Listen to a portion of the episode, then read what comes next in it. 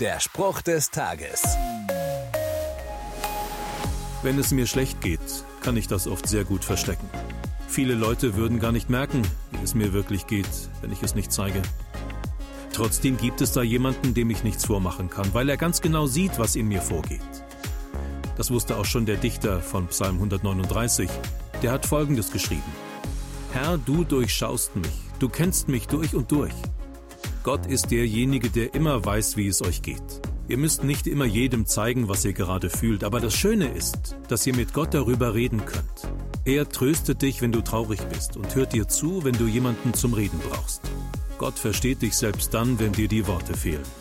Denn er ist derjenige, der dich am besten kennt. Der Spruch des Tages steht in der Bibel. Bibellesen auf bibleserver.com.